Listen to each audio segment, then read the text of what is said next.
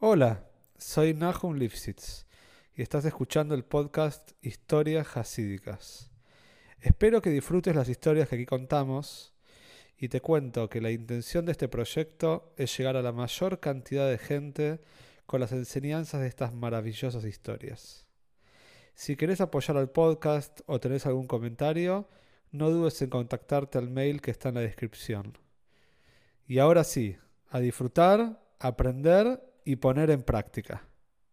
Este maíz es Nishmas Rivka Bat Yeshua y Jaim Alevi Ben Pinjos. Se cuenta que una vez el Baruch Mimeshibush estaba sentado en la seude de llaves, después de acabar las llaves, la seude de noche, todos los talmidim estaban en la mesa junto con él, y de repente Reb Baruch Mimeshibush tiene un pedido muy extraño para todos sus Hasidim. Reb dice, quien pueda decirme alguna cosa mala, algo feo que haya hecho a Relevitzko de Verdichev, el Verdichev Rob, entonces yo le aseguro, hoy lo mavo en un momento. En un solo momento le voy a entregar un hoy lo mavo, un mundo venidero. Imagínense, los Xidim estaban muy contrariados, muy extrañados con el pedido. El eh, Rob, Levitzko de Verdiche, era justamente conocido por Limus Hus, por siempre pensar para bien de todos los Yehudim. Era un tzadik muy grande que de repente Boruch pida que quiere escuchar algo malo que, que haya hecho, era muy extraño. Pero de repente, cuando escucha esto, uno de los Hasidim, se le ocurrió algo que le sucedió hace ya un tiempo con Relevitzhok, que le pareció muy malo algo que sucedió con él y tenía muchas ganas de comentárselo a Reb Obviamente, antes de hacerlo, se lo comentó a los Hasidim que tenía sentado al lado de él en la mesa y todos le dijeron: No, ni se te ocurra, ¿cómo hacer algo así? Obviamente, el Rebe lo está diciendo por algún motivo, pero no está esperando que de verdad alguien le diga algo malo de Relevitsko de Verdiche, un tzadik tan grande, parece un loyonore. Seguro que no lo tenés que decir. Josid se quedó intranquilo adentro, adentro de él, sí, pero dijo, está bien, voy a seguir el consejo de los Hasidim, de mis amigos, no comentar nada. Pero ya todos los Hasidim notaron este pedido como muy extraño y pensaron que a lo mejor al otro día, también la segunda al mediodía, otra vez Reboruch podía llegar a pedir lo mismo. Y efectivamente, Lleva la segunda del mediodía, Reboruch sentado y de repente otra vez dice, quien pueda decirme algo malo que hizo Ralevitsko de Berdichev, entonces yo tengo un oilo amado, un mundo venidero asegurado para esa persona. Otra vez este Josid, las ganas que tenía de decir lo que le había pasado eran mucho más grandes que el día anterior, pero otra vez aconsejó con los Hasidim. Los Hasidim dijeron, no, por favor, deja, ni se te ocurra hacer algo así. Aparte, cualquier cosa seguramente lo va a pedir en su Shlishis. Los Hasidim le dijeron eso para empujar el tema, ¿sí? con tal de que, que este Josi se le vaya esta idea de la cabeza. Y así fue que otra vez el Josi se contuvo. Pero cuando llegó el momento de Suda Shlishis y otra vez Reborus pide lo mismo, de escuchar algo malo sobre lo que había hecho Revitro de este Josi no aguantó más, no le preguntó a nadie, se paró rápidamente fue a donde estaba su Rebe, Reb Boruch, le dijo, Rebe, yo tengo algo para contar. Entonces Reb Boruch dijo, no, soy todo oídos, podés contar.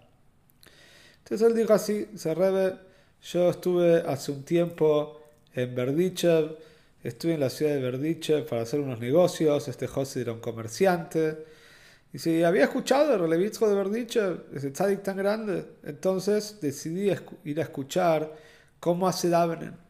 Una de las cosas más famosas de Levi era cómo hacía Davenen, cómo perdía por toda mi. Así que decidí ir al Shul y cuando lo vi me quedé muy impresionado, tanto que no pude entrar al Shul, me quedé en la puerta escuchando y de lejos lo veía al Tzadik haciendo Davenen.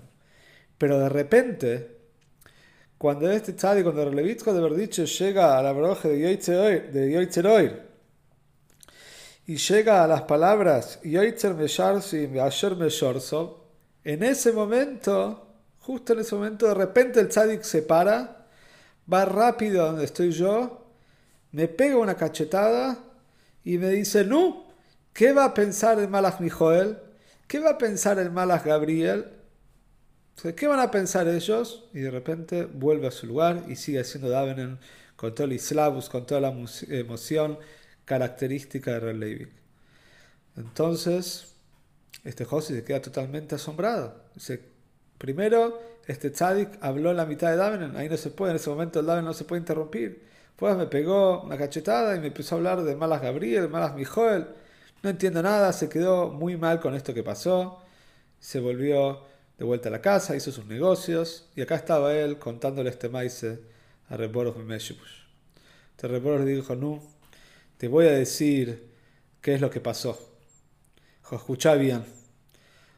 Leivik de Verdicher, Leivik de Verdicher, todos los días cuando hace Daven y llega esas palabras, la broje de Yitzheroir, él sube al Shomaim, sube al cielo, se encuentra con los Malojim y empieza a buscar, Juyot, empieza a buscar cosas buenas que Yehudim hicieron, Yehudim que necesitan eh, algún necesitan alguna cosa buena que sea nombrada en el Shomaim, porque son Yehudim que justamente hicieron algo malo.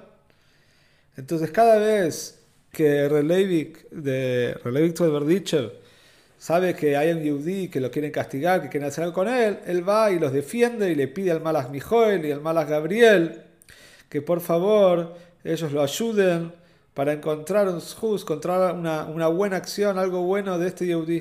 Dice, pero vos, le dice Reboro Hasuhosid, vos cuando estabas comiendo en el hotel, en la posada donde estabas hospedándote ahí, en Berdichev, y viste esa cuchara de plata y te la robaste y no había ningún motivo para ese robo.